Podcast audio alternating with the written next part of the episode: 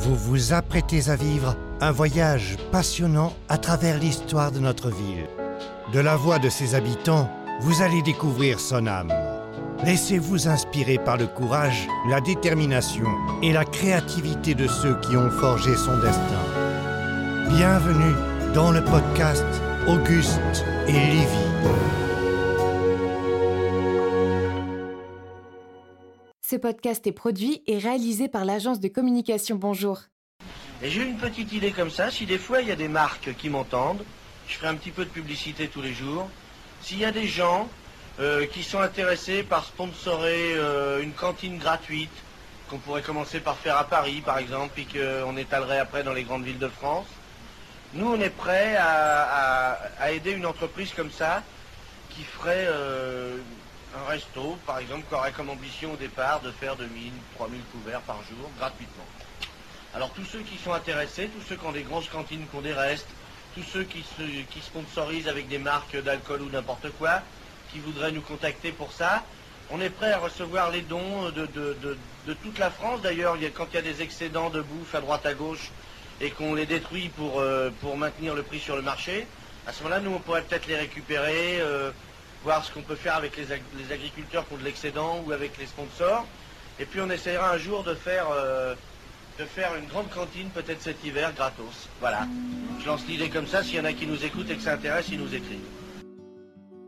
Aujourd'hui et pour ce dernier épisode d'Auguste et Livy, j'ai le plaisir de recevoir Fabienne Arnaud, co-animatrice de l'antenne viennoise des Restos du Cœur. Elle nous invite dans les coulisses de cette association qui nourrit chaque année plus d'un million de personnes en France. Bonjour. Bonjour. Euh, est-ce que dans un premier temps, vous pouvez vous présenter et nous expliquer votre rôle euh, au sein des Restos du Cœur euh, de Vienne? Donc moi je m'appelle Fabienne Arnaud, j'ai 59 ans, je suis co-animatrice du Centre des Restos du Cœur de Vienne, ce qui consiste en tant que bénévole à gérer et les bénévoles et les bénéficiaires et les appros, à gérer à peu près tout. Et donc ce qui prend beaucoup de temps et d'énergie, mais c'est c'est une, c'est une vocation. Les, un certain nombre de bénévoles au resto, c'est une vocation. En 1985 était lancée la première campagne des Restos du Cœur, donc initiée par Coluche. Et à l'époque, 8,5 millions de repas avaient été distribués. Est-ce que vous, à titre personnel, vous avez un souvenir de cette première collecte? Est-ce que ça vous a marqué? Est-ce que Moi, j'ai toujours une passion pour, euh, alors pour Coluche en tant qu'individu et pour les Restos du Cœur. Et euh, j'ai euh, presque, on pourrait dire, piaffé d'impatience tout le temps de ma, de ma carrière professionnelle, parce que c'est très compliqué, surtout sur un centre comme Dienne, d'être bénévole en travaillant, c'est quasiment impossible. enfin, bon, c'est très... Et dès que j'ai pu partir, euh, c'est une des premières choses que j'ai faites. Et euh, vraiment, c'était pas le rêve d'une vie, il faut pas exagérer, mais c'était euh, vraiment c'était un souhait très fort. Oui, que vous nourrissiez depuis, euh, depuis longtemps. Après euh, cette première collecte, il y a de nombreuses antennes des restos qui ont été créées en France. Est-ce que vous savez depuis combien de temps l'association elle est présente à Vienne? Ça fait plus de 20 ans, je dirais, mais je n'ai pas la date précise. Non. Vous, du coup, vous êtes arrivé en, quelle année? Comment ça s'est Alors moi, je suis arrivé assez récemment, c'est-à-dire il y a trois ans maintenant. Euh, j'avais participé deux années de suite à la collecte nationale qui a lieu au mois de mars. Et après, j'avais postulé officiellement sur le site des restos. Et donc, j'avais été appelé par la responsable de l'époque qui m'avait euh, fait passer un entretien. Et donc, j'ai commencé comme ça. Et j'ai commencé, parce qu'on a une partie distribution et une partie, on va dire, manutention, c'est-à-dire décharger le camion. Et j'ai commencé au déchargement du camion. D'accord. Et il s'est trouvé que l'année dernière, les deux co-responsables partaient, parce qu'on est euh, au Resto du Cœur, c'est le mandat est de 5 ans et après on est censé laisser notre place. Et donc, bon, personne ne se présentait, évidemment, parce que c'est quand même une responsabilité, c'est beaucoup de travail. Et puis, avec Gérard, on s'entendait bien. Euh, un jour, en plaisantant, je lui ai dit, bah, si on y allait. Et puis, euh, ça a mûri un peu, et puis on y est allé. Et voilà, on y est. Depuis la première édition, Coluche et, les Français étaient sans doute loin de se douter que 38 ans plus tard, ben, vous seriez toujours là. Euh, aujourd'hui en France, euh, l'association elle représente 70 000 bénévoles, 2200 lieux d'accueil et en 2022, 142 millions de repas ont été distribués à 1,1 million de personnes, dont une sur deux à moins de 25 ans. Mm. c'est des chiffres euh, qui sont énormes. Effarants. Effarants, oui, ça va de. Et ça empire. Ça empire, mm. Et à, Vienne, à l'échelle de Vienne, vous estimez à combien Alors nous, le... centre de Vienne, malheureusement, au niveau de l'Isère, le plus fort taux d'augmentation d'inscription, c'est-à-dire on a eu 40 45% d'augmentation, euh, ce qui est donc le plus fort taux de l'Isère. Et euh, paradoxalement, on a à peu près les trois quarts de ces 45% qui, enfin, des inscrits qui ne viennent pas. Ah bon?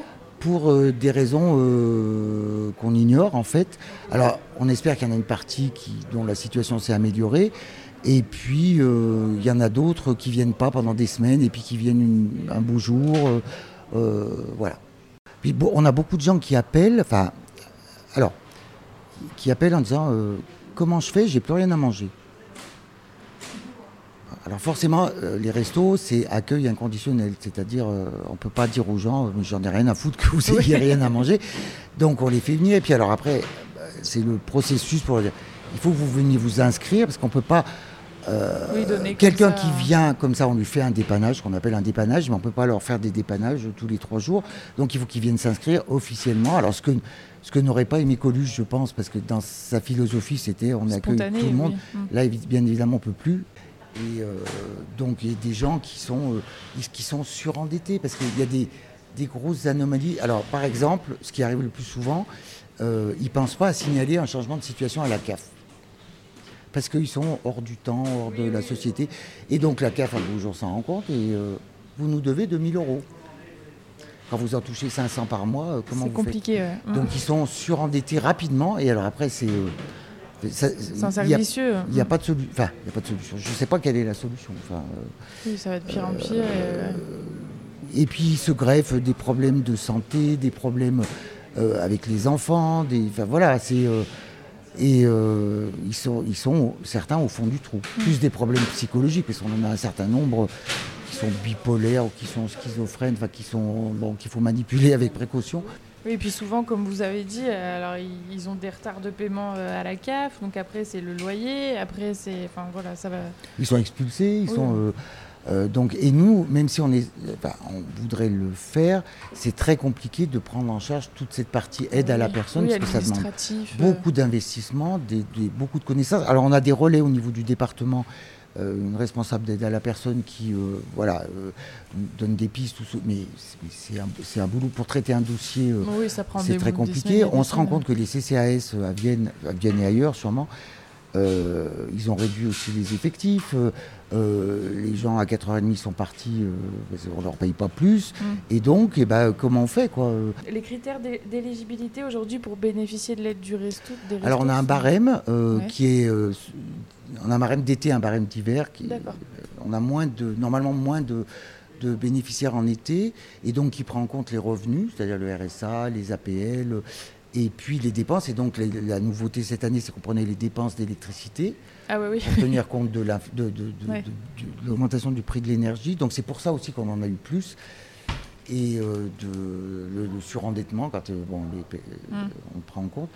Et alors, on a des gens, alors c'est toujours pareil, euh, on est obligé d'avoir un barème, mais il y a des gens qui dépassent de, de 200 euros, on ne les prend pas. Ouais, c'est compliqué de. Faut- voilà, c'est compliqué. Oui, de toute façon, vous n'avez pas le choix. Enfin, vous Non. pouvez pas accueillir tout le monde non, Non. plus. euh, Non, non, là, euh, hein. Et est-ce que, hum, du coup, l'inflation, tout ça, vous le sentez aussi au niveau Ah des ben dons? Oui. Alors, euh, un petit peu, et on est toujours en recherche de. euh, J'avais lancé un appel sur Facebook, mais qui n'a pas fonctionné, euh, Ah. sur des, pour des agriculteurs, par exemple, qui auraient des restes à ramasser, on est prêt à les ramasser, ou des fruits à cueillir, ou patati, euh, pour euh, agrémenter ce qu'on ce qu'on donne, parce que les restos du cœur commencent aussi à être un petit peu en difficulté. Ils ont augmenté de plus de 50% leur budget achat de, de nourriture, donc euh, ça c'est- ouais. compliqué. Donc euh, voilà, il nous, faut, il nous faudrait des sources euh, supplémentaires. Alors il y a des magasins, on a des, ce qu'on appelle les ramasses dans les magasins. Euh, il y en a qui jouent le jeu, puis il y en a qui ne jouent pas le jeu. C'est ce qu'on disait là aux journalistes. Il y a un de nos bénévoles ce matin qui nous montrait des photos d'un magasin que je ne citerai pas, euh, avec des pleines poubelles de nourriture qu'ils jettent. Et encore aujourd'hui, euh, ça Ouais. existe. Alors moi, ça me, ça me démange parce que moi, je, je- je serais prête, je le mettrais sur les réseaux sociaux. Parce qu'en en plus, c'est un magasin à qui on a demandé plusieurs fois euh, et ils donnent à une autre association et ça leur complique la vie de, de rajouter une autre et donc ils préfèrent jeter. Enfin, je trouve ça inadmissible. Enfin, vraiment, euh, vraiment. Oui, dans le monde dans lequel on vit aujourd'hui, oui, c'est plus oui, acceptable en fait, non, ce non, genre non, de comportement. Donc ça, ça je sais pas, voilà. Et puis c'est délicat parce qu'ils sont en position de force. Moi, si je leur dis, euh, enfin, Oui, ils peuvent euh, tout vous couper et vous avez plus rien, quoi. Mm. Mais on, on voit par exemple, il y a eu ce même phénomène avec Marie de la Chair, vous savez, la chaîne Oui, de les boulangerie. Il y a quelques années, pareil, ils jetaient tout leur, euh, Ah leur ouais. pain. Ouais, ouais. Et il y a eu des photos qui ont circulé sur les réseaux sociaux. euh, Ah bah oui, en termes d'image, c'est pas euh, terrible. Il y a deux mois à peu près, on a été contacté par le, les- Marie de la Chair de à Malisol. Mm. Et donc, alors, on y va le samedi. Alors en plus, c'est bon, il faut aller le samedi soir, c'est quand même pas. Oui, c'est pas pas l'idéal. bon. Mais voilà, ils préfèrent maintenant. euh, alors, c'est- mais c'est une initiative des employés, pas de la direction. C'est bien qu'il y ait aussi des employés qui soient porteurs de ça, Oui, parce que ça Marie va. Blochet- Blacher, en termes de volume aussi, c'est oui, important. hein, mais oui. euh, Mais enfin, que les dirigeants. euh, oui, c'est. Voilà, ils vivent dans un autre monde, quoi. Oui, puis surtout, ça leur coûte quoi, en fait, de rien. vous... Ouais, au. En plus, c'est nous qui nous déplaçons. Enfin, Oui, oui, ils ont voilà. rien. Très concrètement, comment ça se passe la, la collecte des, des denrées et la distribution ensuite euh, derrière? Vous avez des équipes? Qu'est-ce que Alors, la, la collecte, enfin, le- le- la réception des produits, on a d'une part un camion qui nous vient de notre dépôt de la Tour du Pain, Ok. qui vient pour l'instant tous les 15 jours, mais ça va passer toutes les semaines. Donc, c'est le vendredi, donc on décharge le camion, on range. Enfin, bon, c'est un, Ouais. gros boulot, il faut qu'on soit une dizaine là quand Ah même. oui, quand même. ouais. Et euh, alors, le camion nous est prêté avec le chauffeur par la ville de Vienne. Et euh, la ramasse, là, peut-être vous allez la voir, euh, on distribue nous le lundi, mardi, mercredi après-midi. Et donc le matin de ces jours-là, on a une équipe de- de personnes qui part avec le Jumpy faire le tour des... euh, Aujourd'hui, c'est cinq magasins, je crois, euh, qui vont le mardi, et qui récoltent. Et ça, ils reviennent avec, on décharge, on trie parce qu'il y a des trucs achetés. Oui, oui, oui. alors, il y a certains magasins qu'on ne citera pas qui nous donnent vraiment de la merde. Enfin, Ah, Ok, super. euh, bon, c'est comme ça.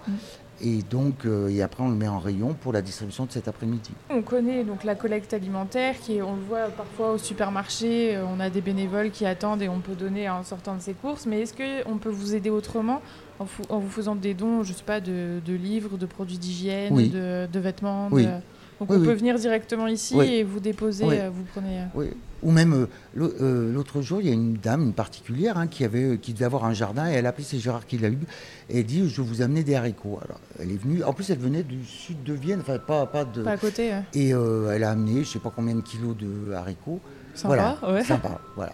Et on vous, enfin, bon, on peut pas euh, demander à tout le monde de faire ça, mais je pense que euh, plutôt que de jeter, enfin, je, je repense aux agriculteurs parce qu'on le sait que dans les champs, des fois, ils laissent des trucs Oui, parce que ça vaut pas la peine de ramasser ou des fruits. On a aussi des magasins, par exemple, hier après-midi, on a eu un appel de Thierry, les surgelés, qui avaient trois colis à nous donner, donc on va les, on est allé les chercher, on les a mis dans les congélateurs et puis euh, voilà. On disait tout à l'heure qu'en France, il y avait 70 000 bénévoles en tout euh, pour les Restos du Cœur. Euh, comment est-ce que ces bénévoles ils, jouent un rôle essentiel et comment est-ce qu'on peut devenir, euh, s'il y a des personnes qui vont écouter ce podcast et qui ont envie de devenir bénévoles, de rejoindre l'antenne de Vienne, comment ça se passe? Alors ils peuvent nous appeler, on a un numéro de téléphone fixe qui est euh, dans la, enfin, sur les pages jaunes. Ouais. Euh, il y a, sur le site des restos aussi, il y a de- des formulaires pour devenir bénévole. Et le rôle qu'ils jouent, alors j'ai j'ai plus le chiffre en tête, mais on, on- on a l'information en interne de combien ça représente au niveau salaire. En fait, si Ah oui, ces gens étaient, ouais.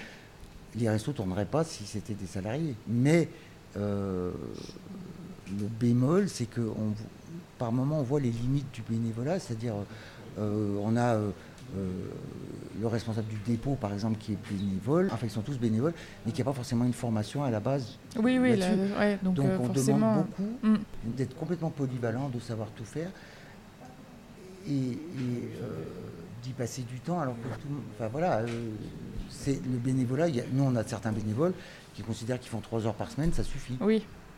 Et qu'est-ce que vous voulez qu'on leur dise? Bah oui, c'est difficile de leur demander plus euh, c'est d'investissement que. compliqué. Mais sans les bénévoles, c'est c'est le fondement des Restos du Cœur. Euh, au niveau national, je crois, euh, il y a à peu près 200 salariés. Ah oui, c'est pas énorme hein, quand on voit la. le, la- le siège, euh, euh, enfin le président des restos est bien évidemment bénévole. enfin, et au, au niveau du siège à Paris, quand il y a euh, un salarié d'embauché, il est automatiquement associé à un bénévole.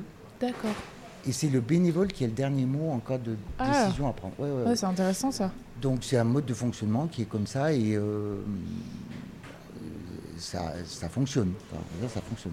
Mais parce que les gens vraiment ils s'investissent. Enfin, euh, Oui, oui, oui. oui, oui, c'est, euh, c'est pour ça que je dis que c'est presque une, Une vocation, oui. ouais. C'est avec le cœur, quoi. Ouais. Il n'y a pas d'intérêt euh, perso derrière. euh. Ah Bah non. Non.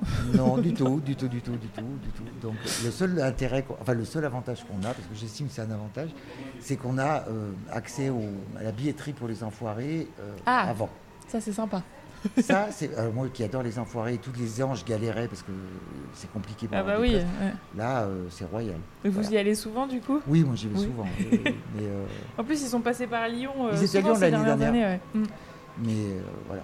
Et est-ce que vous avez euh, croisé euh, du coup des personnes qui ont eu des histoires euh, inspirantes qui vous ont conforté dans l'idée euh, que qu'être bénévole euh, au resto ça avait du sens que Alors, euh, bah, euh, ce qui est inspirant, c'est quand ils viennent plus parce qu'ils ont. Mission accomplie.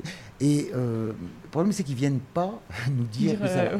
Je pense qu'ils veulent Couper. tourner la page et, et- et c'est- et c'est humain. On a, bah, par exemple, on a une famille, donc on a un centre de vacances au Val d'Accord. euh, et euh, alors, c'est très compliqué pour les inscrire à quelque chose parce qu'ils sont, ils sont euh, déconnectés de la réalité. Mais elle, elle voulait vraiment partir avec sa fille. euh, elle économisait un petit peu chaque mois. euh, donc, on a fait le dossier d'inscription avec la CAF. Enfin, en France, c'est lourd, hein, les trucs oui administratifs. bah ouais, ouais. Et elle part, je crois, la semaine prochaine ou la semaine d'après. Et ça, c'est un. Même si on y a passé tous, enfin, beaucoup de temps, mais c'est euh, c'est un bonheur parce qu'elle va. sa fille, souffler, elle a 12-13 ans, elle, était, elle est ravie, euh, elle n'est jamais partie en vacances. Enfin, je lui dis, envoyez-moi une carte quand vous serez là-bas. Enfin, voilà, ça, c'est euh, ça, c'est euh, du bonheur. quoi. Mm. Même si ça demande beaucoup de, travail de travail. Mais alors, on essaye, on va essayer, ah, mais ça, c'est pas gagné.